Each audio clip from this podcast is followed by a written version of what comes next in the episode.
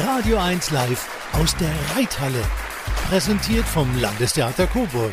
Herzlich willkommen zur zweiten Ausgabe unserer ganz besonderen Theatershow. Leider wieder ohne Live-Publikum. Die Corona-Beschränkungen verbieten uns, dass ihr das Ganze vor Ort direkt miterleben könnt. Deswegen freuen wir uns umso mehr, wenn ihr im Radio mit dabei seid. Vollgepackt ist die Sendung natürlich wieder mit einem Hörspiel. Diesmal gibt's ein bisschen was zum Gruseln von Edgar Allan Poe, der entwendete Brief. Viel Musik ist dabei und natürlich viele tolle Geschichten von auf und vor allen Dingen auch hinter der Bühne. In einer davon wird dieser Song eine Rolle spielen. Bruce Springsteen, Born to Run. Ich bin Konstantin Hirschrappelt.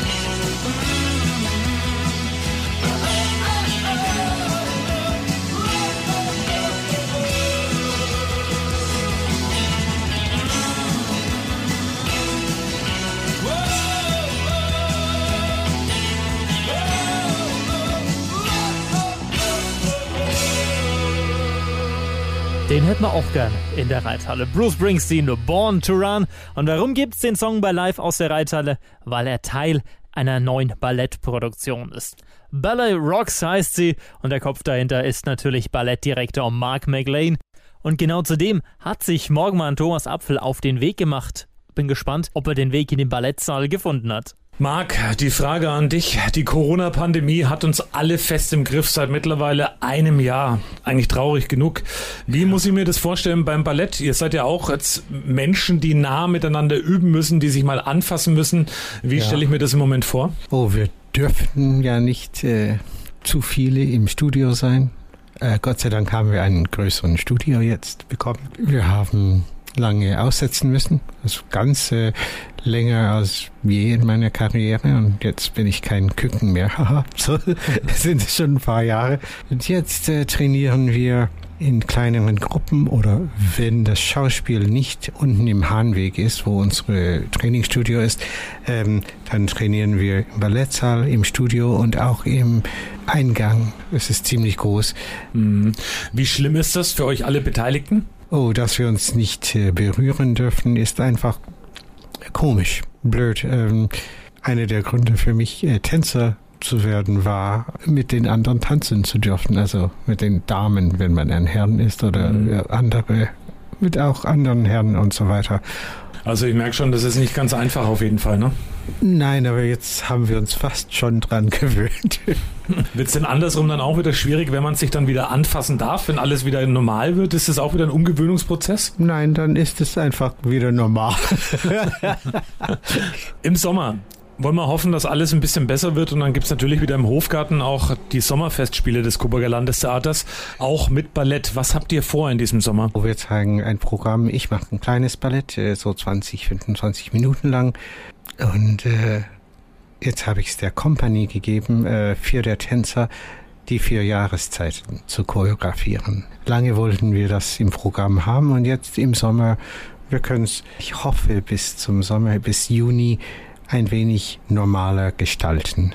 Was darf sich der Besucher darunter vorstellen unter vier Jahreszeiten? Also wir sind ja im Radio. Ich weiß, es ist immer schwierig, Ballett im Radio zu beschreiben, aber ja. wir probieren es jetzt mal. Was kann bei vier Jahreszeiten, was wird passieren? Oh, es gibt das Original von Vivaldi, es gibt eine Aufnahme von Max Richter und es gibt äh, eine Spezialaufnahme, glaube ich, von äh, Nigel Kennedy. Verschiedene Arten der Musik äh, der vier Jahreszeiten und dann die Tänze, die das wirklich äh, so beschreiben, auch äh, mit Bewegung und Kostüm und äh, in dieser Bühne im, im, Freien. Eigentlich passt es sehr gut dazu. Noch ein anderes Thema. Wir freuen uns da sehr drauf. Sommerfestspiele gehen wir noch mal ein bisschen näher drauf ein. Aber Mark McLean ist ähm, viel rumgekommen schon in seinem Leben und er hat schon einiges gesehen, wo er immer wegen bescheiden mit ist und eigentlich gar nicht so an die große Glocke hängt. Aber da waren schon ja. Stationen dabei. Da, ähm, da lächzt der Kulturexperte danach. Wo war es denn überall schon, lieber Mark? Oh, Südamerika, sechs, sieben Länder, Mexiko,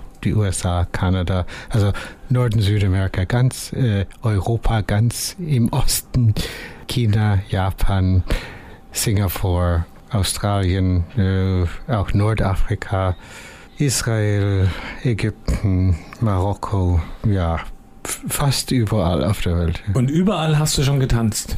Ja, also mit 18 angefangen und dann bis 45. Und mit dem Stuttgarter Ballett, da kommt man sehr viel rum. Mhm. Marc, du fühlst dich aber in Coburg-Pudel wohl, ne? Ja, also ja, inzwischen haben wir auch ein zweites Kind hier bekommen. Die sind elf Jahre jetzt, ja. Ja, mir geht's gut. Das ist vielleicht zu angenehm, Coburg. das ist auch schön. Dann toi toi toi, dass ihr bald wieder auf die Bühne dürft, weil das, was ihr bietet und was ihr schon gemacht habt, egal ob es Ballet Rocks war, wo ich selber gesehen habe, schwer begeistert war. Oh, danke. Äh, ihr lasst euch immer wieder was Tolles einfallen und äh, absolut sehenswert. Ja, hoffentlich. Ja. danke, danke. Ein lustiger Gesprächspartner, Ballettdirektor Mark McLean. Wir kommen zur nächsten Musiknummer aus der aktuellen Produktion Social Dis Dancing das Quartett Einsamkeit und Nähe.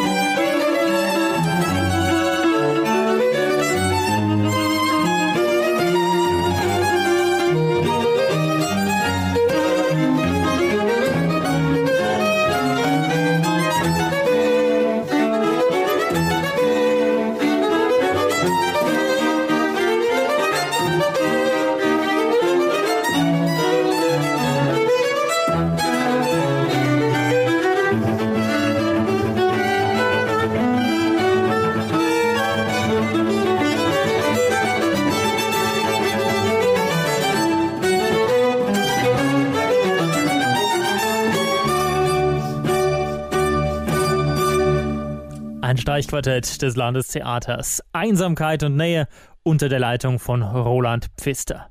Was es mit dieser neuen Ballettproduktion auf sich hat, Thomas Apfel hat es herausgefunden. Social Distancing, so sage ich es jetzt einfach mal. Man könnte auch ähm, Social Distancing sagen, so wie es viele von uns kennen. Und Tara Jipp ist verantwortlich für Social Distancing, für alle Radio 1-Hörer und alle draußen, die davon und damit jetzt schwer was anfangen können.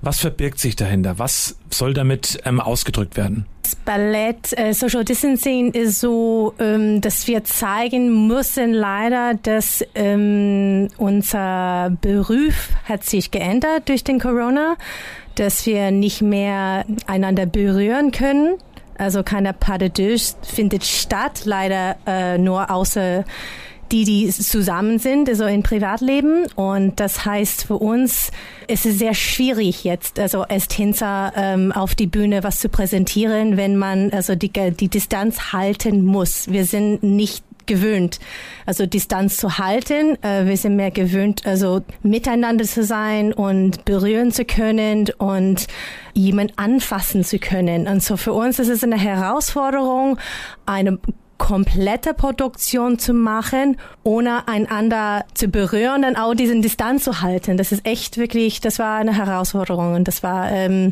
das Thema eigentlich, was also hinter jedes Stück liegt. Gib uns doch mal einen Einblick, wie schwer fällt es dann eben, äh, wenn man mit jemand normalerweise immer zusammen getanzt hat und dann auf einmal muss man da Abstand halten. Wie schwer fällt es einem? es ist ein komisches Gefühl. Also man geht wieder zurück in so ein bisschen so in sich selbst und man muss immer wieder erinnern, ich, ich darf nicht noch einen Schritt nehmen, weil dann bin ich also zu nah. Ja, es dreht sich im Kopf eigentlich die ganze Zeit. Also ich muss Distanz halten. Also muss man so immer dran denken und gleichzeitig dann auch frei zu sein in der Körper, also um die Choreografie zu tanzen. Das, das kostet viel Energie. Okay. Habt ihr mal zwischenzeitlich überlegt, weil du gerade am Anfang gesagt hast, Paare, die zusammen sind, dürfen natürlich zusammen tanzen, ob ihr eine ganz große Kommune bildet und alle unter einem Haus Das habe ich schon am Anfang gesagt, dass wir sollen so eine Ballett-WG dann also mal also haben und die müssen so alle zusammenleben. Das, das würde Sinn machen, aber leider also hat die Company also nicht dafür also ja gesagt. Wie sehr ähm, fiebert ihr alle, also die ihr im Ballett auch aktiv seid, dem Tag entgegen, dass wieder alles normal wird? Ja, klar wir brauchen wahrscheinlich noch eine Periode, andere Leute, also nah zu sein, andere Leute zu berühren. Also die, die armen also Herren, die haben also kein, kein Mädel also in Hebung gebracht. Also, und das, das trainiert man eigentlich jeden Tag. Und dann plötzlich eine komplette Spielzeit, ohne jemanden zu heben oder ohne jemanden zu, äh, ein Pas de deux zu machen, das, das verliert man, diese Gefühl, diese, diese Fähigkeiten, diese Balance. Hm. Also, und das ist schwierig. Vielleicht zur Erklärung draußen für Radio 1 auch nochmal, Pas de deux heißt, dass man, ist eine Hebefigur in dem Sinne, ne? Genau, das ist so eine Duett, das ist eine Tanz mit, äh, so normalerweise Mann-Frau, aber muss auch nicht sein, mit zwischen zwei Leute, die sich berühren, ab und zu mal also in die Luft heben oder, oder schwingen oder, äh, ähm, Pirouette äh, so helfen, drehen etc. Jetzt immer nochmal, und ich will den Bogen wieder schließen, Social Distancing ähm, wird ja als eine der ersten Aufführungen, auch wenn wieder normal Theater erlaubt wird, auch unter Auflagen, wird es auf jeden Fall aufgeführt. Ähm, ihr seid auch Gewehr bei Fuß, also ihr könntet auch jederzeit loslegen damit.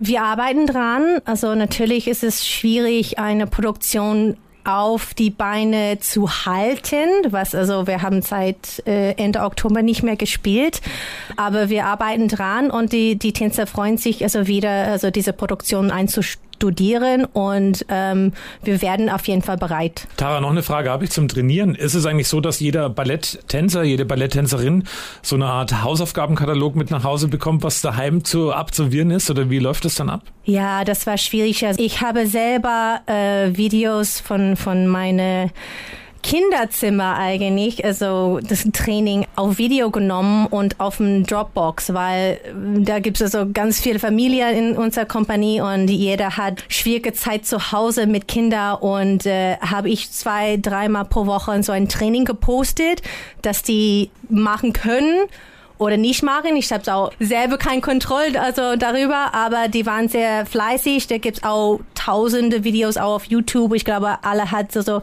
irgendwas zu Hause gemacht und hat fleißig auch trainiert, so gut man kann. Tara, auch dir wünsche ich und allen von eurem Ensemble im Ballett, ähm, dass ihr bald wieder normal auf die Bühne dürft, das ja auch. Und das merkt man natürlich für einen Balletttänzer oder Balletttänzerin ist es sehr schwierig, eben ohne Körperkontakt auszukommen. Dass ihr es hervorragend könnt, kann man sich in Social Distancing anschauen, aber ich glaube, das andere ist einfach schöner. Vielen Dank. Bitte. Radio 1 live aus der Reithalle. Das Radio 1 Hörspiel. Haltet euch fest, schnallt euch an. Gänsehaut garantiert. Edgar Allan Poe, der entwendete Brief.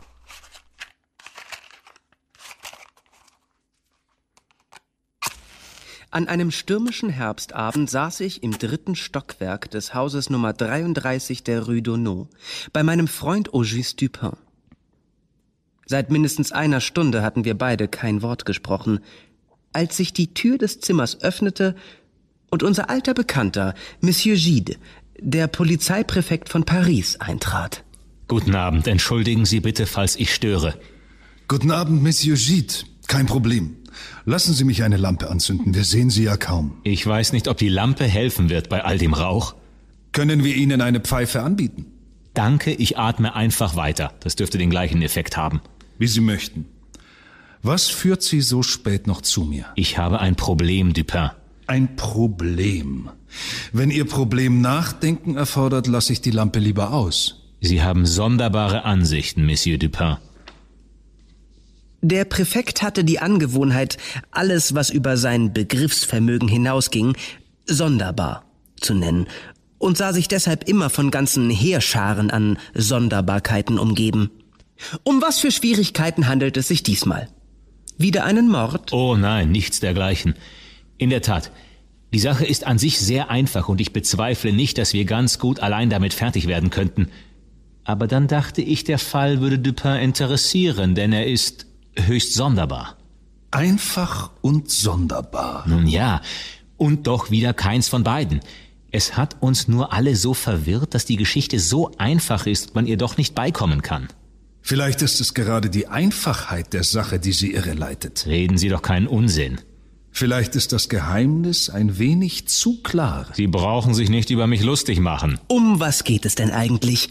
Bevor ich anfange, muss ich Sie darauf aufmerksam machen, dass diese Angelegenheit absolute Diskretion erfordert und ich meinen Posten ganz sicher verlieren werde, wenn jemals herauskommt, dass ich Ihnen davon erzählt habe. Bitte.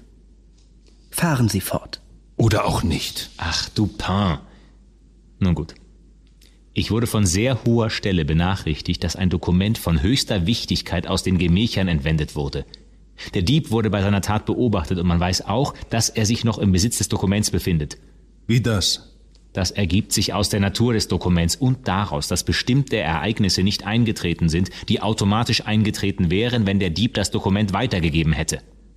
Viel Würde und hätte für eine so klare Angelegenheit. Diskretion, Dupin. Diskretion. Schauen Sie mich nicht so an. Ach, verdammt. Ich werde nur so weit gehen und sagen, dass dieses gewisse Dokument seinem gegenwärtigen Besitzer eine gewisse Macht an einer gewissen Stelle verleiht, wo diese gewisse Macht von ungeheurem Wert ist. Dessen sind Sie sich gewiss. Sie sind eine Nervensäge. Kann ich doch eine Pfeife haben? Gewiss doch. Danke. Würde der Inhalt dieses Dokuments einer dritten Person, die ich wirklich ungenannt lassen muss, eröffnet, würde die Ehre einer sehr hochstehenden Persönlichkeit in ein schlechtes Licht gerückt, und dieser Umstand gibt dem Inhaber des Dokuments ein Übergewicht über die erlauchte Person, deren Ruhe und Ehre dadurch gefährdet sind. Ihre Pfeife. Dieses Übergewicht, es würde doch nur dann bestehen, wenn der Dieb wüsste, dass der Bestohlene weiß, dass er der Dieb ist. Wer würde sich das anmaßen? Scharfsinnig. Jetzt eröffne ich Ihnen aber, dass der Dieb Minister D ist. Ich habe nichts gesagt. Die hohe Persönlichkeit hatte das fragliche Dokument, einen Brief frei herausgesagt, bekommen, als sie sich allein im Boudoir befand. Während sie ihn las, wurde sie plötzlich durch den Eintritt einer anderen hohen Person gestört, der nämlichen, vor der sie gerade diesen Brief geheim zu halten wünschte. Nach einem hastigen und vergeblichen Versuch, den Brief in ein Schubfach zu werfen, war sie genötigt, ihn, offen wie er war, auf einen Tisch zu legen. Indessen lag die Adresse zu oberst, und da der Inhalt nicht sichtbar war, fiel der Brief weiter nicht auf. So standen die Dinge, als der Minister D. eintrat. Sein Luchsauge erkennt die Handschrift der Adresse, bemerkt die Verwirrung des Adressaten und errät sein Geheimnis. Nach einigen geschäftlichen Unterhandlungen zieht er einen Brief aus der Tasche, der dem in Frage stehenden einigermaßen gleicht, öffnet ihn, tut, als lese er ihn und legt ihn dann dicht neben den anderen nieder. Wieder spricht er etwa 15 Minuten über die öffentlichen Angelegenheiten. Schließlich verabschiedet er sich und nimmt von dem Tisch den Brief, auf den er kein Anrecht hatte. Der rechtmäßige Besitzer sah dies, wagte aber natürlich nicht in Gegenwart jener dritten Person, die dicht an seiner Seite stand, die Sache zu erwähnen. Der Minister entfernte sich, seinen eigenen, ganz unwichtigen Brief auf dem Tisch zurücklassend. Also kennt der Beraubte den Räuber und der hat ihn dadurch in der Hand. Seit Monaten nutzt der Minister das schon aus. Schließlich hat die bestohlene Person sich im Vertrauen an mich gewandt. Eine gute Wahl. Obwohl, war ich zu der Zeit nicht zu erreichen? Ein Scherz. Herr Polizeipräfekt, ein Scherz. Hören Sie mir auf mit Ihren Scherzen. Was haben Sie denn unternommen, um den entwendeten Brief zurückzubekommen? Zunächst war ich davon überzeugt, dass der Minister ein so wichtiges Dokument immer bei sich tragen würde und habe zwei vertrauenswürdige Beamte als maskierte Straßenräuber auf ihn angesetzt. Ohne Erfolg natürlich. Zweimal. Natürlich. Und dann? Dann hat der Präfekt seine Strategie geändert. Ich schätze, dass er davon ausging, dass der Minister den Brief in einem sicheren Versteck aufbewahrt. Ich nehme an, das Ziel Ihrer Anstrengungen war das Stadthaus des Ministers. Wollen Sie die Geschichte zu Ende erzählen? Ich könnte, wenn Sie wollen. Ich will nicht. Dann fahren Sie fort. Wenn Sie mich nicht andauernd unterbrechen würden. Wenn Sie auf den Punkt kommen würden. Was war denn jetzt in dem Stadthaus? Ja, nichts. Ansonsten säße der Präfekt nicht hier. Dupin. Schon gut? Er hat ja recht. Nachdem meine Straßenräuber zweimal nichts weiter als eine gut gefüllte Börse und vollkommen unverfängliche Schriftstücke erbeuteten, war mir klar, dass ich meine Suche im Stadthaus des Ministers fortsetzen muss. Wie haben Sie das bewerkstelligt? Der Minister hält sich doch in Paris auf? In Paris, ja. In seinem eigenen Bett eher selten. Hm. Er zahlt seine Dienerschaft unglaublich schlecht. Mein Glück, es hat mich nur eine bescheidene Summe Geld und ein paar Flaschen Weinbrand gekostet und schon hatte ich Augen und Ohren im Haus des Ministers. Ich bin beeindruckt.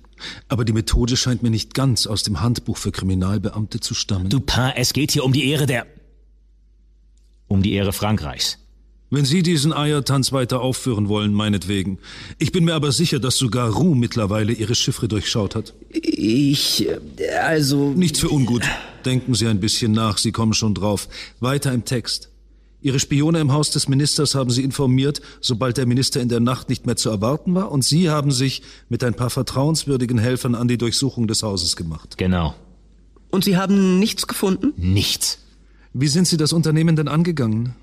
Ich habe mir ein paar diskrete und vertrauenswürdige Beamte gesucht, denen ich auch einen Teil der ausgesetzten Belohnung als Schweigege als zusätzliche Motivation versprochen habe.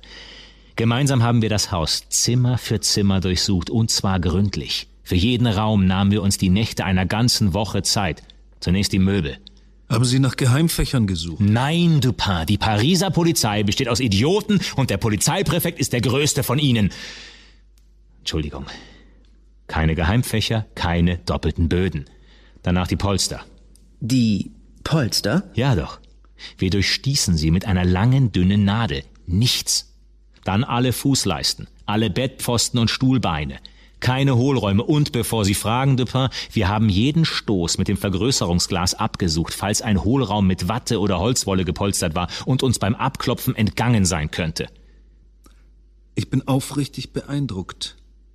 Eine ausgeklügelte Methode. Enormer Einsatz. Alles ohne Erfolg, nehme ich an. Herrgott Dupin, ja, ohne Erfolg, ansonsten säße ich ja nicht hier. Jeden Zentimeter der Tapeten haben wir geprüft, ob vielleicht etwas dahinter geklebt wurde.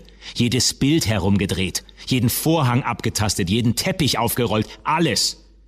Ich kenne das Haus des Ministers mittlerweile besser als meine eigene Wohnung. Da ist nichts. Was ist mit dem Grundstück? Zwei meiner Leute kennen jeden Grashalm, jede Mauerritze und jedes Moos beim Namen. Reicht Ihnen das? Ja, das reicht mir. Und was raten Sie mir? Sie haben genau die Maßnahmen ergriffen, lieber Gide, die ich auch ergriffen hätte. Das beruhigt mich. Doch, tatsächlich. Wenn ich schon ein Hornochse bin, sind Sie wenigstens auch einer. Aber was tun wir jetzt? Wir Ich werde jetzt zu Bett gehen, aber Sie, Sie sollten das Haus noch einmal aufs Allergenaueste durchsuchen. Wie bitte? Machen Sie Witze? Keineswegs. Dass er ihn nicht bei sich trägt und das aus gutem Grund haben Ihre Straßenräuber gleich doppelt und auf zweierlei Arten bewiesen. Wie das? Dass wir ihm den Brief nicht stehlen konnten, beweist, dass er ihn trotz seiner Wichtigkeit nicht bei sich trägt. Und die Tatsache, dass er ihn zweimal nicht bei sich hatte, beweist, dass er das als Vorsichtsmaßnahme gegen einen möglichen Überfall tut. Trotzdem muss er ihn an einem Ort verwahren, an dem er ihn schnell erreichen kann. Sollte er ihn nutzen bzw. vernichten wollen oder müssen. Aber das ist Ihnen alles nicht neu. Diese Schlussfolgerung hat Sie ja dazu veranlasst, sich die Nächte im Haus des Ministers um die Ohren zu schlagen. Ihr bester Rat ist also weiter im Haus des Ministers zu suchen. Er kann nirgendwo anders sein. Ich hatte mir ein bisschen mehr erwartet. Ich mir auch. Ich könnte ein wenig tanzen dazu? Oder meinen Ratschlag reimen? Singen ginge auch? Sie sind ein sonderbarer Mensch, Dupin. Also dann. Ich schlage mir eine weitere Nacht um die Ohren. Wenigstens bin ich, was diese Angelegenheit betrifft, genauso schlau wie Sie. Das tröstet. Adieu. Adieu. Eine Frage noch, Gide. Können Sie mir den entwendeten Brief kurz, aber präzise beschreiben? Der Präfekt zog ein Notizbuch heraus und las eine genaue Beschreibung der inneren und äußeren Beschaffenheit des vermissten Dokumentes vor. Dann verabschiedete er sich und sah dabei noch niedergeschlagener aus als vorher. Jetzt will ich aber schon wissen, wie es weitergeht. Dranbleiben, den zweiten Teil haben wir noch später in der Sendung für euch. Radio 1 Live aus der Reithalle. Globe-Geschichten.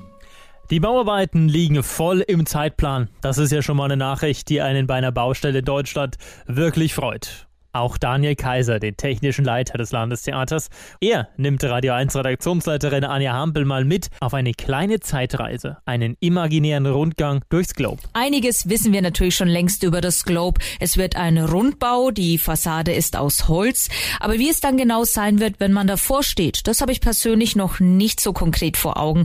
Herr Kaiser, nehmen wir mal an, wir laufen auf das Globe zu, wollen so einen richtig schönen Theaterabend verbringen. Wie sieht das dann aus? Das Gebäude wird auch 18 Meter hoch sein und wird äh, an der Stelle da unten auch erstmal alles überragen, was da ringsum noch so an Bebauung steht. Ja, Sie können sich das so vorstellen, wenn Sie aufs Gebäude zulaufen, haben Sie im Erdgeschoss unten natürlich einen, einen Kassenbereich, der sowohl von, von außen als auch von innen äh, zu bedienen ist. Wenn Sie dann an dem Kassenbereich vorbei sind, werden Sie dann in einem ja doch recht imposanten Foyer stehen, was sich wirklich über alle drei Stockwerke erstreckt. Also man hat viel äh, Luftraum, wird innen drin ungefähr auch nochmal 15 Meter hoch sein. Ist das Foyer dann auch für die Pausen gedacht? Es ist natürlich Fläche, wo sich der, der Besucher bewegen kann. In der Theaternutzung erfüllt dieser Raum aber auch noch ganz andere Zwecke. Wir wollen hier natürlich den, den Kunden auch abholen. Wir wollen den Kunden hier auch mit Informationen versorgen. Es wird vielleicht eine kleine Infotheke geben. Also man kann quasi ähnlich wie es jetzt auch im Theater ist, über einen Gang um den Zuschauerraum eigentlich so ein bisschen drum herumlaufen und gelangt dann nochmal in jeweils äh, kleinere Foyers, die dann auch fürs äh, Catering gedacht sind und eben halt auch nochmal als Vorraum, um von da aus dann in den Zuschauerraum zu gelangen. Und der Zuschauerraum, wie, wie kann ich mir den vorstellen? Der Zuschauerraum ist in seiner Grundarchitektur ein Oktagon, also ein Achteck, was sich natürlich, wenn man in den Zuschauerraum reinkommt, zur Bühne hin, in Form eines Portals öffnet. Dieses Portal, was bei uns im Theater ja eine Standardgröße hat und auch eine Standardposition, wird sich im Globe allerdings verändern lassen. Also man kann aus diesem achteckigen Zuschauerraum über eine Veränderung der Portalwände die Bühne noch näher zum Zuschauer bringen. Wann wäre das eine Option? Also ist es dann je nach Stück unterschiedlich? Genau, das kommt immer auf die Situation drauf an, was man haben möchte. Man kann zum Beispiel, wenn man die Bühnenportale nach hinten öffnet und somit ja auch ein bisschen die, die Sichtlinien und auch den Zuschauerraum dadurch ja auch optisch ein bisschen größer macht, natürlich ganz wunderbar Sinfoniekonzerte spielen. In der vorderen Stellung sind es dann eher die kleineren, intimeren Stücke, die man halt dann auch in der, in der Nähe vom Zuschauer positionieren möchte. Über den Orchestergraben haben wir schon mal gesprochen. Den wird es auch im Globe geben. Und zwar wird es im Zuschauerraum ja Zuschauertribünen äh, geben, die je nach Bespielungsform am jeweiligen Abend auch unter dem Zuschauerraum in einem großen Stuhllager zwischengelagert werden können. So könnte man zum Beispiel im Zuschauerraum einen Opernball machen. Man könnte mit äh, Tischen bestuhlen, um vielleicht kleinere Kongresse etc. dort abzuhalten. Das ist alles möglich. Und um diese Funktionalität zu gewährleisten, bedarf es natürlich ein Transportpodium, um eben diese Tribünen eine Etage tiefer zu verstauen. Und da ist quasi eine Synergie geschlagen worden, dass man dieses Transportpodium gleichzeitig auch als Orchesterpodium nutzen kann, was uns natürlich total entgegenkommt. Jetzt gehen wir doch mal in die oberen Stockwerke. Was finden wir alles da oben? Ja, wir können ja direkt mal vom Erdgeschoss, also in diesem großen Foyer, wo wir uns eingangs ja befunden haben, mal über die Treppe oder auch über die, die Fahrstühle ins erste Obergeschoss begeben. Es wird natürlich Sanitäreinrichtungen äh, geben und im weiteren Verlauf wird sich das im Vergleich zum Erdgeschoss relativ ähneln. Es wird hier auch wieder diese zwei kleinen Foyers jeweils rechts und links geben, auch wieder mit einer Catering-Station. Und das kann man an der Stelle vielleicht auch nochmal sagen. Diese ganze Catering-Situation wird im Vergleich zum jetzigen Theater auch ein bisschen aufgelockert. Also es gibt nicht nur eine Station oder so eineinhalb, wie man es jetzt ein bisschen aus dem Theater kennt, sondern es wird tatsächlich vier Stationen geben, verteilt aufs Erdgeschoss und aufs erste Obergeschoss. Dann schauen wir nochmal nach draußen. Es gibt ja nicht nur das Globe, sondern auch noch Nebengebäude. Es sind Mitarbeiterbereiche drin, Flächen, um die Bühne beliefern zu können, also zum Beispiel Lagerflächen oder die Maske oder eine kleine Änderungsschneiderei. Wenn dann mal was passiert, dann muss es in der Regel schnell gehen und dann braucht man einfach diese kurzen Wege. Weiterhin wird dann im Nebengebäude untergebracht sein sämtlichste Büroräume. Im zweiten Nebengebäude ist dann hauptsächlich das Orchester untergebracht, auch mit jeweiligen Umkleideräumen, mit Stimmzimmern. Es wird noch ein bisschen Besprechungsraum geben, einen Aufenthaltsraum für die Mitarbeiter. Das wird so im zweiten Nebengebäude stattfinden. Und jetzt mal Hand aufs Herz, Herr Kaiser. Wie aufgeregt sind Sie, jetzt wo das Globe auch wirklich Form annimmt? Ja, total aufgeregt. Das ist natürlich also für die Stadt ja sowieso ein riesengroßes Projekt und für uns als Landestheater natürlich nochmal ganz besonders, weil wenn man sich mal überlegt, über was für Alternativen man auch mal eine ganze Zeit lang gesprochen hat, sind wir natürlich überglücklich, dass es jetzt wirklich so eine gute Lösung geworden ist und hier spreche ich jetzt mal rein baulich. Natürlich ist es für ein Theater auch immer schwierig in so einer Kubatur Theater zu spielen, aber das ist ist ein Stück weit ja auch unsere Aufgabe, mit diesen Situationen umzugehen. Es wird Kompromisse geben müssen, auch in, in diesem Bau. Aber im Großen und Ganzen sind wir wirklich sehr, sehr glücklich mit der jetzigen Lösung. Wunderbar. Vielen Dank. Gerne. Liebes Publikum des Landestheaters. Unser Zuschauer Alexander Eichmüller hat sich ein Lied gewünscht von uns. Von uns, von der Singbar. Wir erfüllen die Wünsche. Alexander hat dieses Lied auf einer Hochzeit gehört. Deswegen steht ja auch noch ein bisschen Hochzeitstorte herum. Es war das erste Musical, das er jemals in seinem Leben gesehen hat in Wien. Und meine Kollegin Cora und ich werden dir, Alexander, gerne diesen Wunsch erfüllen.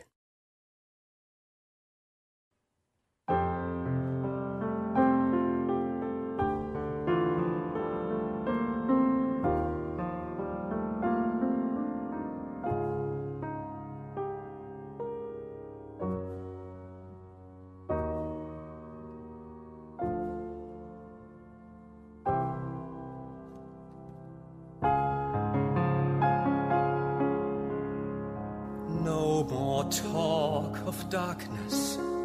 Forget these wide eyed fears. I'm here, nothing can harm you. My words will warm and calm you. Let me be your freedom. Let daylight dry your tears. I'm here with you beside you to guard you and to guide you.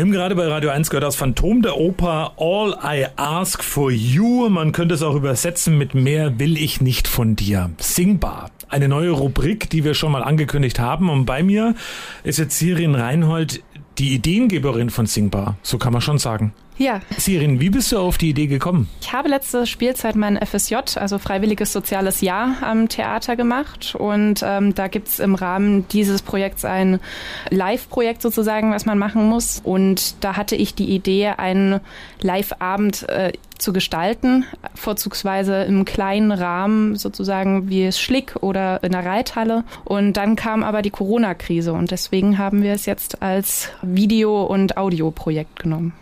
Erklär doch nochmal den Hintergrund von Singbar. Also eigentlich heißt ja, ähm, Theater ist kein Wunschkonzert, aber in dem Fall eigentlich ja doch. Äh, das ist auch der ganze Hintergrund dahinter. Wir wollten es mal ändern und mal zeigen, das Leben kann auch ein Wunschkonzert sein und wir wollen auch vor allen Dingen in der heutigen Zeit mal Wünsche erfüllen And. Weil nichts schlimmer ist in der heutigen Zeit als mal ein Urlaub, den man ausfallen lassen muss oder Geschäfte oder irgendwie schöner Restaurantbesuche, die dann leider nicht stattfinden können und eigentlich ein großer Herzenswunsch mal wäre, so dass mhm. man kleine Wünsche wenigstens und damit äh, eine Freude ins Leben bringen kann. Im Rahmen unserer Sendung, also Radio 1 live aus der Reithalle, werden wir in jeder Sendung ja ein singbar Musikstück hören. Heute haben wir das erste gehört aus Phantom der Oper. Was sind denn noch für Wünsche dabei von Menschen, die sich melden? Äh, die Spannbreite ist ziemlich groß. Wir haben von musikalischen Beiträgen, wie zum Beispiel ähm, von Vangelis, was dabei über Musical, wie wir heute gehört haben, aber auch äh, ganz normale Poplieder und sehr schöne auch Beiträge, die dann eine ganz wundervolle Geschichte dahinter haben. Also kann man sich darauf freuen. Und die Sängerinnen und Sänger vom Landestheater, wie gehen die mit der ganzen Geschichte um? Weil die produzieren ja diese Stücke. Gefällt es denen? Ist das für die auch was ganz Besonderes? Also ich bin absolut begeistert, wie sie damit umgehen. Äh, sie sind mit richtig viel Herzenswärme dabei und stecken da ganz viel Motivation und Energie rein.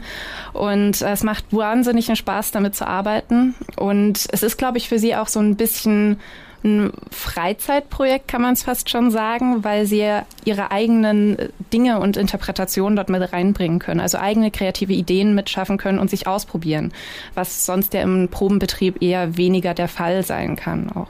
Wenn da ganz viel zusammenkommt, schreit es ja förmlich mal nach einem extra Abend, nur mit Singbar-Stücken. Das wäre absolut toll. Sobald wir wieder öffnen können, ähm, wäre das mein großer Wunsch, weil live ist natürlich nochmal eine ganz andere Nummer und ein ganz anderes Erleben, als wenn man es im Video oder im Radio hört. Aber ist schon angedacht. Das war die Grundidee, ja, und ich hoffe, es ist irgendwann auch nochmal realisierbar. Sirin, wenn du dir was wünschen dürftest, ähm, was würdest du dir wünschen eigentlich bei Singbar? Ich glaube, eins meiner liebsten Lieder äh, von äh, Take That, Back for Good. Äh, das ist irgendwie, verbinde ich damit ganz viele wunderschöne Momente und ich finde es immer wieder traumhaft, das zu hören und habe da einfach ein Lächeln auf dem Gesicht. Aber auch du sollst bei Wünsch dir was sein und deswegen gibt es jetzt für dich in der Theatersendung im Original, vielleicht bald dann auch von der, den Beteiligten des Coburger Landestheaters, Musik von Hexet und Back for Good. Danke.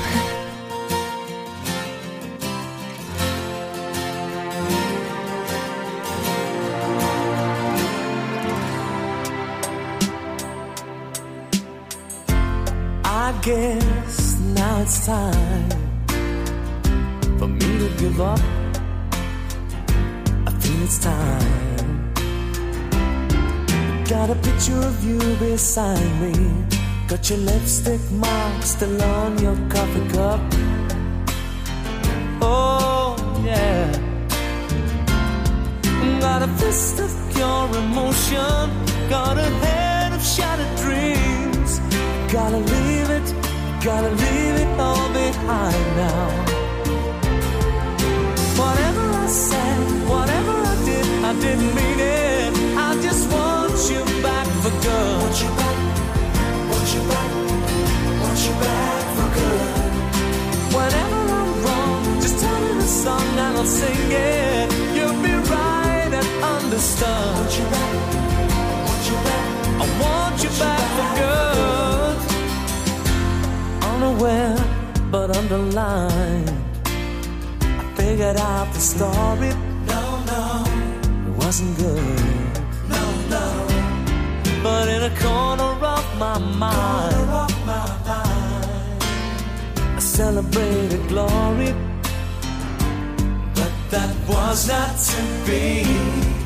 In the twist of separation, you excelled at being free. Can't you find, you find a little room inside for me? Whatever I said, whatever I did, I didn't mean it. I just want you back for good. Want you back, want you back. See, I want you back for good. Whenever I'm wrong, just tell me the song and I'll sing it. You'll be right and understood. Want you back, want you back. I want you back for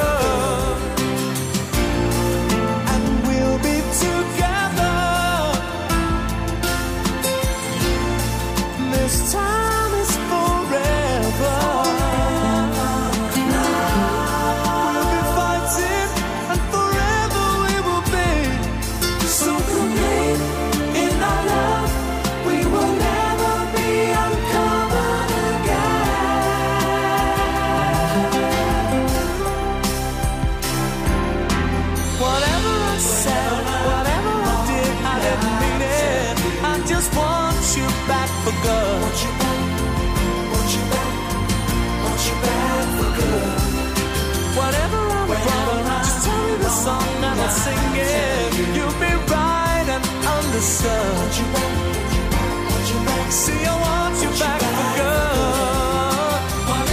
Whenever I'm wrong, I'll tell you. I just want you back. Want you back. I want you back. Whenever I'm wrong, I'll tell you. I want you back, I want you back.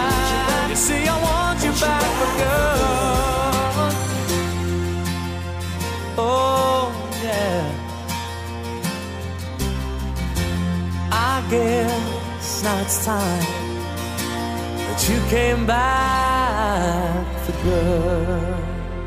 Von Back for Good geht's jetzt zur Backstage. Radio 1 Live aus der Reithalle. Backstage. Die Backstage, die wir heute aufsuchen, ist gar nicht im großen Haus des Landestheaters, auch nicht in der Reithalle. Und trotzdem ist es ein riesiges Gebäude, das jeder von euch schon mal gesehen hat, wenn er durch Coburg-Kortendorf gefahren ist. Denn genau da draußen sind die Werkstätten des Landestheaters. Und genau dahin hat sich Anja Hampel zusammen mit dem kaufmännischen Direktor Fritz Frömming und dem technischen Leiter Daniel Kaiser begeben.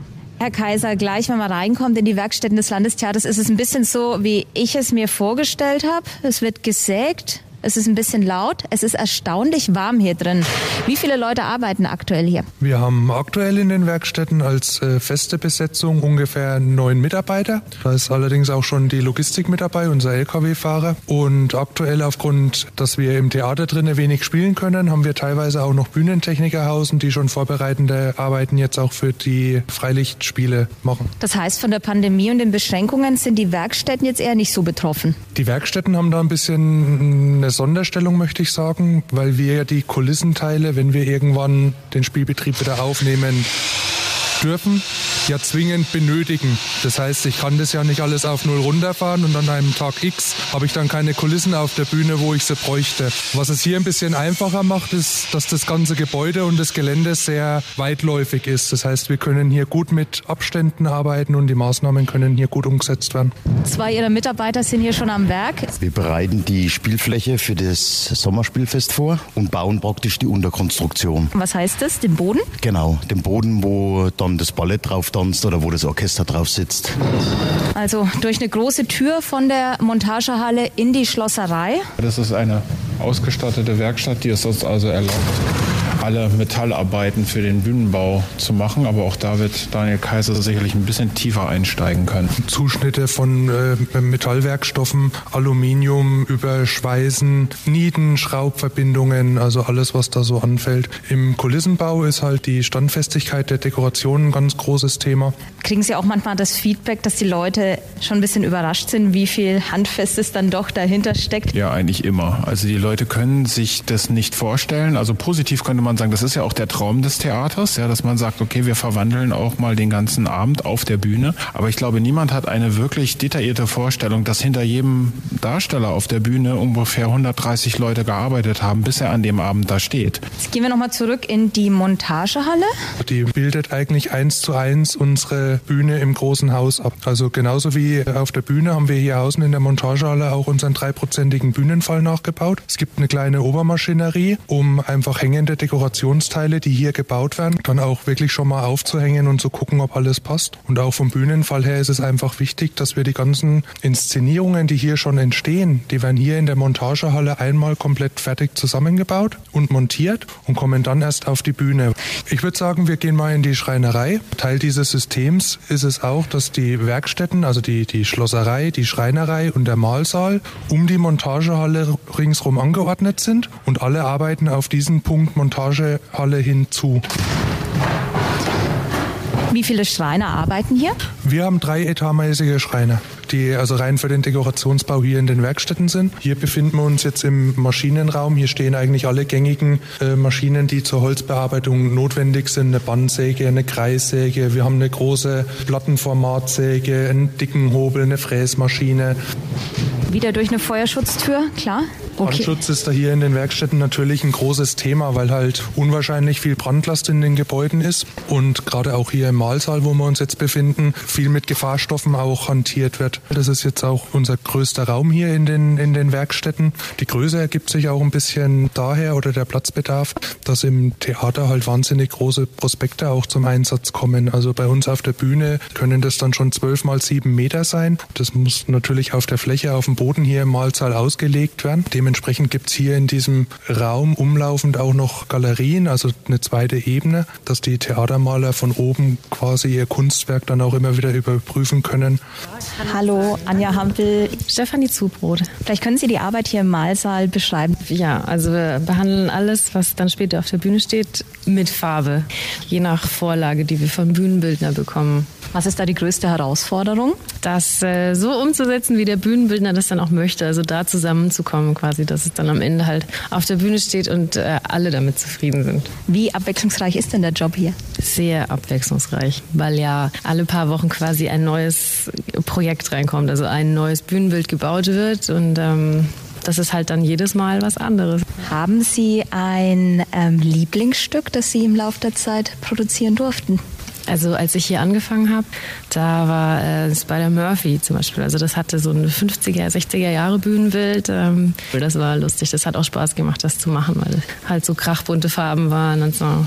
So, jetzt geht's erstmal die Wendeltreppe hoch auf die zweite Ebene, also auf die Galerie. Und da oben versteckt sich der Werkstattleiter. Hallo, Herr Schirmer, Sie teilen sich die Galerie mit einem Skelett da drüben. Ja, also das Skelett, das ist ähm, der große Aufpasser, der hier oben steht. Was ist denn für Sie die größte Herausforderung und das Beste an Ihrer Arbeit? Ja, die größte Herausforderung ist natürlich jedes Mal äh, den Vorgaben, die der Bühnenbildner gegeben hat, das entsprechend umzusetzen, dass die alle zufrieden sind und ja, hier natürlich im Rahmen der Möglichkeiten, die wir haben, termingerecht alles fertigzustellen soweit. Herr Kaiser, was schauen wir uns jetzt an? Wir gehen jetzt vom äh, Mahlsaal in unseren Möbelfundus. Okay. Oha. Schon mal ein paar Grad kälter hier. Und hier ist alles. Vom geschmückten Weihnachtsbaum bis zum ägyptischen Sarkophag. Das ist jetzt im Prinzip unser Dekorationsfundus. Also wir sind jetzt nicht ein Theater, was in der Lage ist, für jede Produktion immer alles neu anzuschaffen. Das heißt, ähm, Möbel, die wir angeschafft haben oder die schon existiert haben, die werden hier wieder eingelagert. Natürlich auch Sonderbauten zum Beispiel wie dieser Sarkophag oder wir haben hier so ein altes Dreirad äh, in unserer Fahrradnische. Das ist alles auch ein bisschen systematisch geordnet. Herr Kaiser, was fehlt uns jetzt noch? Wir äh, gehen jetzt nochmal hoch in den Kostümfundus. 7 mal 15 Meter auf zwei Etagen und dann hängen die Kostüme auch nochmal in zwei Reihen übereinander. Und hier gibt's alles von der Lederhose, da hinten hängen Bärenkostüme, flauschige, weiße Kleider, vielleicht Brautkleider. Jetzt gehe ich mal mit hoch. So. Ah. Und auch nicht vergessen, wir haben halt den, den Hauschor, wenn der einmal ausgestattet wird, sind es immer gleich 24 Kostüme. Wie werden die Sachen hier gepflegt? Naja, man sieht ja hier schon zum Beispiel, dass äh, teilweise Kostüme in Folien eingepackt sind, die jetzt einen besonderen Schutz brauchen. Ansonsten ist es hier halt ganz wichtig, dass wir halt keine Motten oder kein Ungeziefer hin haben. Dementsprechend wird einmal im Jahr wird es hier behandelt. Zum Schluss hat uns Daniel Kaiser noch verraten, für wen dieses Lager eine absolute Goldgrube ist. Klar, für Kostümbildner, die dort auf Schatzsuche gehen. Die sind dann auch mal mehrere Tage hier verschollen tatsächlich. Irgendwann kommen die dann wieder raus, weil sie Hunger haben, aber die können sich da wirklich also austoben ohne Ende. Aus Kortendorf, Anja Hampel für Radio 1. Dann hopp, hopp, hopp, Anja, nicht, dass du uns auch noch im Magazin verloren gehst. Ein bisschen Zeit hat's noch zurückzukommen, denn jetzt gibt es erstmal den zweiten Teil von unserem Hörspiel. Der entwendete Brief von Edgar Allan Poe. Bis gleich. Radio 1 live aus der Reithalle. Präsentiert vom Landestheater Coburg. Danke, danke, danke. Auch wenn das Klatschen leider aktuell nur aus der Konserve kommt, wir drücken die Daumen, dass ihr vielleicht schon bei der nächsten Ausgabe von Live aus der Reithalle im Publikum mit dabei sein könnt. Nicht lang rumgeredet, denn es wartet jetzt hier die Frage auf, wer hat ihn denn? Wo ist er denn? Der zweite Teil vom entwendeten Brief von Edgar Allan Poe. Ist übrigens auch ein direktes Vorbild für eine Sherlock Holmes Geschichte. Radio 1 live aus der Reithalle. Das Radio 1 Hörspiel. Es mag Sie überraschen oder auch nicht, aber ich kam nicht dahinter, um wen es bei dieser Affäre ging. Ich gab es auch bald auf, mir das Hirn zu verrenken, um dann von Dupin immer nur ein neuerliches Denken Sie noch ein bisschen nach. zu hören zu bekommen. Ungefähr einen Monat nach seinem letzten Besuch bei uns saßen Dupin und ich schweigend vorm Kamin, als Gide uns wieder aufsuchte. Gide, was verschafft uns die Ehre? Sie sehen ein bisschen blass aus. Schlafen Sie auch genug? Spotten Sie nur, Dupin, spotten Sie. Es kann sowieso nicht mehr schlimmer werden. Sie suchen immer noch nach dem entwendeten Brief? Exakt. Und haben ihn immer noch nicht gefunden? Exakt. Aber soll ich Ihnen was sagen? Wenn diese ganze unappetitliche Geschichte jemals herauskommt und ich meinen Abschied nehmen muss, und ich sage Ihnen, davon bin ich nur noch Tage entfernt, wird es mir ein nie versiegender Quell der Genugtuung sein, dass Sie, der große, der geniale, der unerreichte Auguste Dupin, das Rätsel auch nicht lösen konnten. Wie hoch war die Belohnung, sagten Sie? So hoch, dass ich demjenigen, der mir den Brief beischafft, 50.000 Francs versprochen habe und es mich trotzdem nicht arm machen würde. Dann seien Sie doch so gut und stellen diesen Scheck gleich hier aus. Sind Sie wahnsinnig, Dupin? Durchaus nicht. Ist das hier der Brief, dem Sie seit Monaten Ihre Nächte opfern? Ist das der, der ist... Brief? Ist das der Brief? Verdammt, Dupin, das ist der Brief. Wie? Wo? Wann? Was? Ich werde Ihre Fragen gern beantworten, sobald Sie den Scheck ausgestellt haben. Moment, ich muss erst überprüfen, ob es auch wirklich der bewusste Brief ist. Wollen Sie mich beleidigen? Schon gut, schon gut, geben Sie meinen Stift. Hier. Danke. Zählen Sie noch einmal nach, nicht, dass Sie noch eine Null vergessen haben. Sie können es nicht lassen, Dupin. Gönnen Sie mir den Spaß. Immerhin geht es um die Ehre der Königin. Halten Sie doch Ihren Mund, Dupin. Diskretion. Diskretion. Ich war mir sicher, dass Sie mittlerweile dahinter gekommen sind, um wen es hier geht, Ruh. Aber so wie Sie aus der Wäsche gucken, habe ich mich wohl geirrt. Ich war mir sicher, dass es sich um jemand aus dem Adel handelt. Das schon. Sehr gut. Wie kamen Sie darauf? Weil es jemanden von Stand braucht, um die Pariser Polizei dazu zu bringen, sich auf eine, wie soll ich sagen, private Geheimmission zu begeben. Nicht schlecht. Von da ist doch der Weg nicht mehr weit. Überlegen Sie doch einmal, an wen genau in der Pariser Polizei man sich gewandt hat. An Monsieur Gide. Und? Der ist? Der Polizeipräfekt. Na, sehen Sie. Man hat sich nicht eines Kommissares bedient oder eines anderen Beamten, sondern direkt des Pariser Polizeipräfekten. Wer könnte das bewerkstelligen und sich gleichzeitig der absoluten Diskretion des guten Gide sicher sein? Ja. Ja, wenn Sie es so sagen, wohl nur ein Mitglied der königlichen Familie. Aber wieso die Königin und nicht der König? Da hat Monsieur Gide sich bei aller Diskretion ganz einfach verplappert. Unmöglich. Wo hat sich der Diebstahl ereignet? Ähm. Sie haben recht, Dupin, ich habe mich verplappert. Natürlich habe ich recht. Ruh. Der Diebstahl, ja, der Diebstahl. In einem Boudoir. Genau. In einem Boudoir. Aber was hat das mit der Affäre überhaupt zu tun? Ob im Boudoir oder Büro, auf dem Balkon, im Bordell? Am Ende ist das doch egal. Eben nicht. Denn aus dem Ort des Diebstahls folgt doch ganz eindeutig, dass das Opfer eine Dame sein muss. Wie viele Herren kennen Sie, die ihre Korrespondenz im Boudoir aufbewahren? Außer Ihnen keinen. Sehen Sie. Und wenn Sie nun Ihre Erkenntnisse addieren, das Opfer ist einerseits eine Frau und andererseits gesellschaftlich so hochstehend, dass es den Polizeipräfekten einspannen kann, kommen Sie zu welchem Ergebnis? Das Opfer ist die Königin. Addieren Sie hierzu ein Gerücht, das im vergangenen Sommer in den sogenannten besseren Kreisen die Runde machte. Der Brief stammt von Marquis J. Und an den Gerüchten über die Affäre ist tatsächlich etwas dran. Und Sie sind fast alleine draufgekommen. Wie halten Sie das mit ihm aus? Beaujolais. Haben Sie noch welchen? Sicher. Ich hole Ihnen ein Glas. Danke. Interessiert es keinen von Ihnen beiden, wie ich das bewerkstelligt habe? Oh, es interessiert uns. Brennend sogar. Aber wir kennen Sie doch. Was soll das heißen? Das heißt, dass Sie es selbst kaum erwarten können, uns zu erklären, wie Sie den Brief herbeigezaubert haben und wie genial Sie dabei vorgegangen sind. Und wie beschränkt sich alle anderen bei der Betrachtung des Problems angestellt haben. Wissen Sie, Dupin, wenn man schon als Leinwand für das Bild Ihrer Genialität herhalten muss, dann kann man das auch mit einem Glas Rotwein in der Hand tun. Darauf trinke ich einen.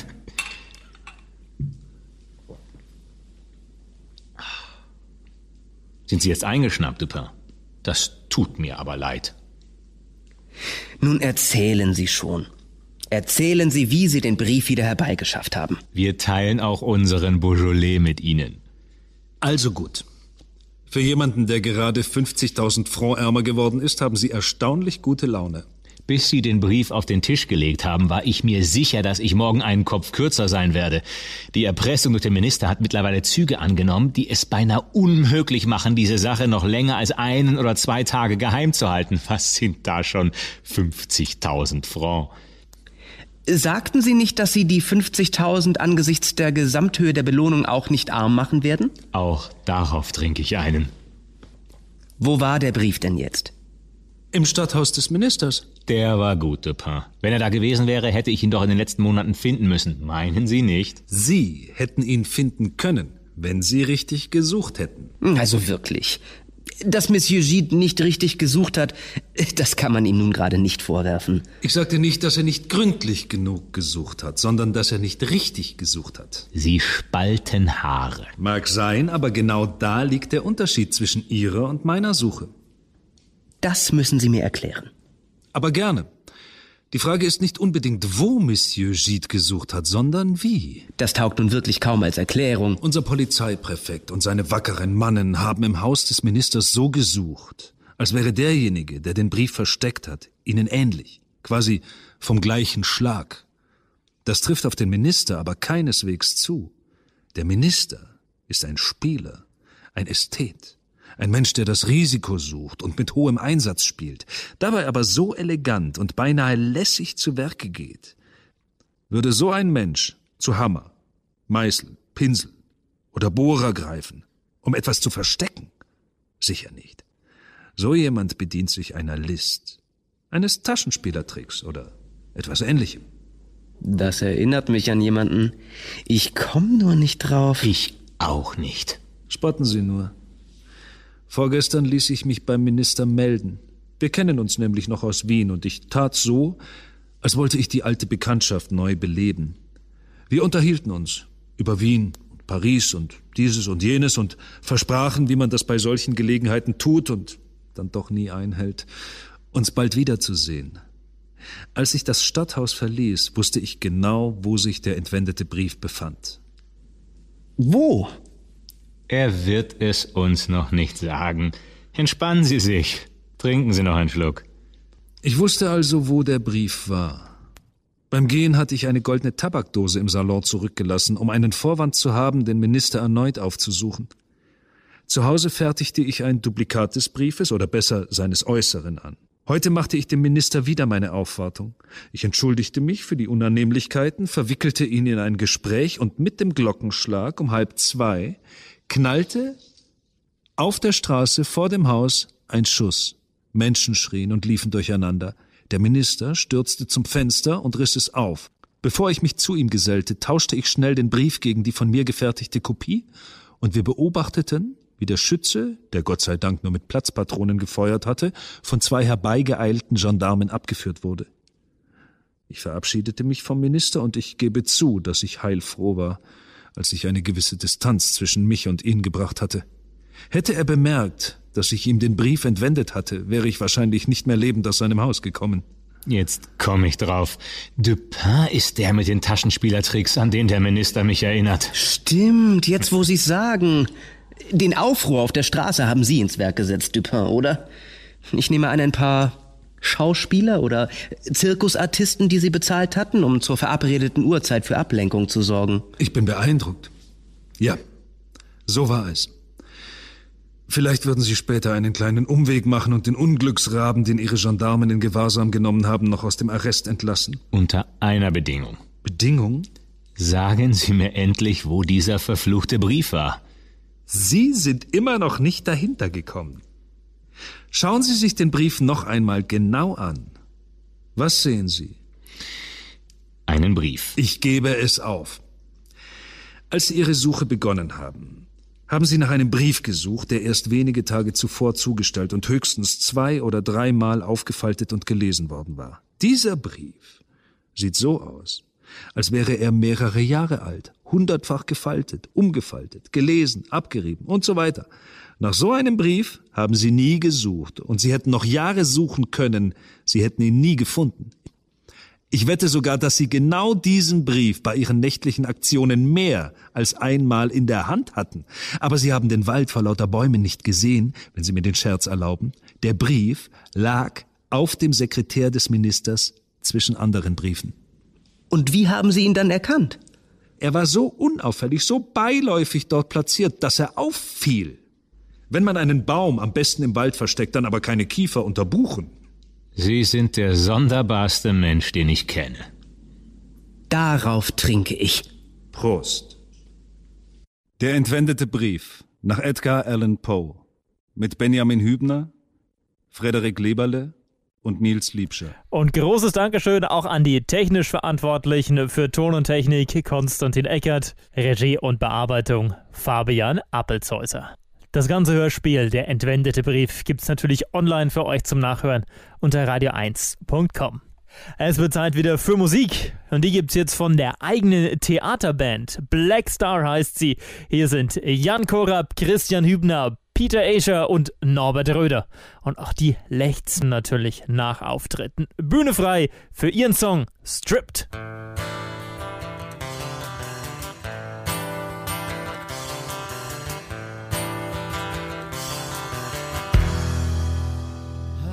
Could you do this to yourself?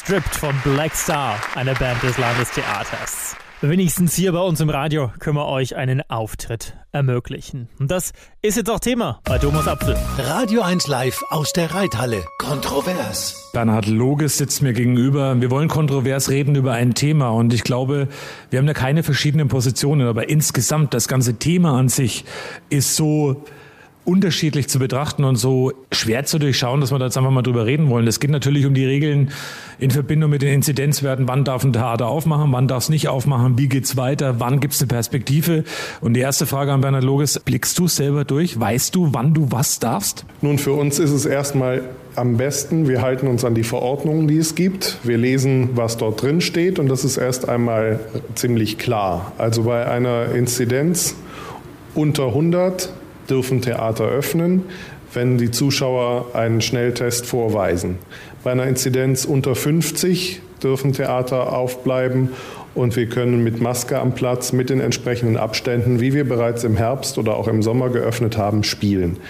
Ansonsten gilt erstmal aktuell, Stand heute, alle Theater geschlossen. Jetzt sind wir in Coburg zwischendrin, zwischen 50 und 100. Stand heute Abend unsere Sendung an diesem Mittwochabend. Wie werdet ihr es handeln und ab wann gibt es wieder Kultur für die Coburger? Kultur gibt es hoffentlich auf jeden Fall im Sommer, oben im Hofgarten, wo wir dann mit den Hofgartenfestspielen wirklich auch denken, ein weißes Publikum erreichen zu können. Aktuell, Stand heute, ist nicht absehbar, wann klappt es mit der Öffnung, wann klappt es nicht. Wir hoffen, wir sind bereit, aber es ist einfach auch immer eine Frage dessen, wie sich alles entwickelt. Wie viel Vorlauf braucht ihr, um wieder das Theater zu öffnen? Vielleicht auch mit der Maßgabe, mit einem Schnelltest am Eingang. Ähm, wie schnell könnt ihr sein, theoretisch? Generell sind wir bereit. Das heißt, wir haben entsprechend unsere Produktion hier geprobt bis zur Generalprobe. Und dann braucht es natürlich einen Vorlauf von nochmal mindestens 14 Tagen, um den Vorverkauf wieder anzukurbeln, um entsprechend die Produktion auf den Spielplan zu bringen. Das widerspricht sich doch aber wieder, weil mit den Zahlen, die praktisch tagtäglich hin und her hüpfen, gerade in so einer kleinen Stadt wie Coburg mit den Inzidenzwerten, zwei, drei Fälle hin oder her, schon ist man da wieder oben draus. Was denkst du dir manchmal? Also du hast ja mit den Zahlen tagtäglich zu tun, du wirst auch gucken, was machen die Inzidenzen? Ist es überhaupt zeitgemäß und umsetzbar aus deiner Sicht? Nun, die Umsetzbarkeit ist ausgesprochen schwer, weil wir haben alle keine Glaskugel und können wissen, was ist morgen oder was ist übermorgen wieder. Gleichzeitig die Hoffnung bewahren ist wichtig und einfach in die Perspektiven denken, die für uns realistisch erscheinen. Das machen wir zwar seit über einem Jahr inzwischen, versuchen immer Dinge zu antizipieren. Wie gesagt, vor einem Jahr war der Kultursommer ausgerufen hier in Bayern und es konnten Sachen draußen stattfinden. Darauf zählen wir. Macht das eigentlich wahnsinnig, Bernhard? Jetzt mal ganz ehrlich. Also wie oft sagst du, boah, eigentlich, wenn ich ehrlich bin, das ist zermürbt, diese ganze Situation, weil da hängt ja was hinten dran. Also es hängt viel Personal hinten dran, es hängen Schauspielerinnen dran, Tänzerinnen, ähm, hinter den Bühnen ganz viele Menschen. Du hast ja da Verantwortung auch für die Leute. Ähm, was macht das mit dir? Es setzt einen schon sehr unter Druck. Also ich renne häufiger mal durch den Wald an dem, am freien Sonntag oder irgendwas und denke einfach, meine Güte, wann ist der Spuk endlich vorbei? Gleichzeitig muss ich sagen, ich bin stolz auf alle Mitarbeiter hier im Haus, wie die das mittragen, wie alle Mitarbeiterinnen und Mitarbeiter wirklich voller Inbrunst bei der Sache sind. Wir haben gerade hier Proben auf der Bühne für Così fan tutte. Man merkt bei allen Sängerinnen und Sängern, die sind produktiv auf der Lö Lösungssuche, wenn es um die Abstände geht und alles Mögliche. Äh, und auf der anderen Seite merkt man einfach die Lust daran, endlich wieder die eigenen Beruf, der eigenen Berufung nachgehen zu können. Im Worst Case wollen wir mal nach vorne schauen und ähm, das ist ein kontroverses Thema. Was würde denn passieren, mal gesetzt den Fall, die Zahlen gehen überhaupt nicht nach unten und es steht sogar das Sommertheater wieder auf der Kippe. Was würde das für euch alle bedeuten? Dann hätten wir ein ganzes Jahr regelmäßig die Dispo verschoben und verschoben, gehofft und alle hätten gearbeitet ohne irgendein Auskommen, dass wir sagen würden, wir haben unsere Aufgabe erfüllen können, unser Publikum live erreichen können. Und das wäre für alle vom Gefühl her eine Katastrophe. Auf der anderen Seite muss man auch sagen, nichts ist umsonst, was wir hier gemacht haben, weil wir alle Produktionen, die wir probiert haben, dann auch in der kommenden Spielzeit aufführen können. Dennoch Sommerfestspiele sind für mich ein absolutes Muss. Wir wollen dort oben spielen mit allen Sparten und wir wollen endlich wieder die Coburgerinnen und Coburger erreichen. Jetzt lassen wir uns mal kontrovers werden. Ich habe mir schon ein paar Mal überlegt, was würde ich denn einem handelnden Politiker im Moment sagen? Wirklich einer von den großen Spahn, Scheuer, die zum Beispiel gerade dafür verantwortlich sind, die Tests zu besorgen. Ich glaube, ich wäre sehr direkt und sehr ehrlich. Was würdest du denn einem dieser handelnden Politiker im Moment gern mal sagen aus Sicht eines Theaterintendanten? Ich würde gerne fragen, wie genau sie disponieren Denn das ist das, was wir im Theater permanent machen müssen und immer umdisponieren. Unsere Disponentin hat regelmäßig damit zu tun. Und Disposition ist auch genau das, wo man gerade überall merkt, das funktioniert nicht auf der Ebene, weder bei den Tests noch bei den Impfungen. Genau so ist es. So ein Disponent im Theater, der hat es wirklich nicht leicht. Da muss vieles organisiert, vieles eingetütet werden und alles auch bis zu einer festgelegten Zeit. Und wenn er da nicht fertig ist, dann ist der ganze Plan wieder hinfällig. Wir geben den beiden Männern jetzt mal kurz Zeit, ein bisschen die Gedanken wieder zu ordnen und kommen von zwei Männern zu einem Damentrio. Zu den Coburger Schmätzchen.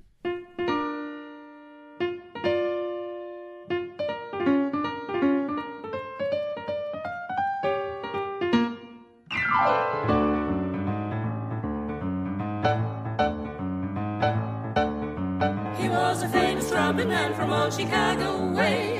He had a boogie style that no one else could play. He was a top man at his craft.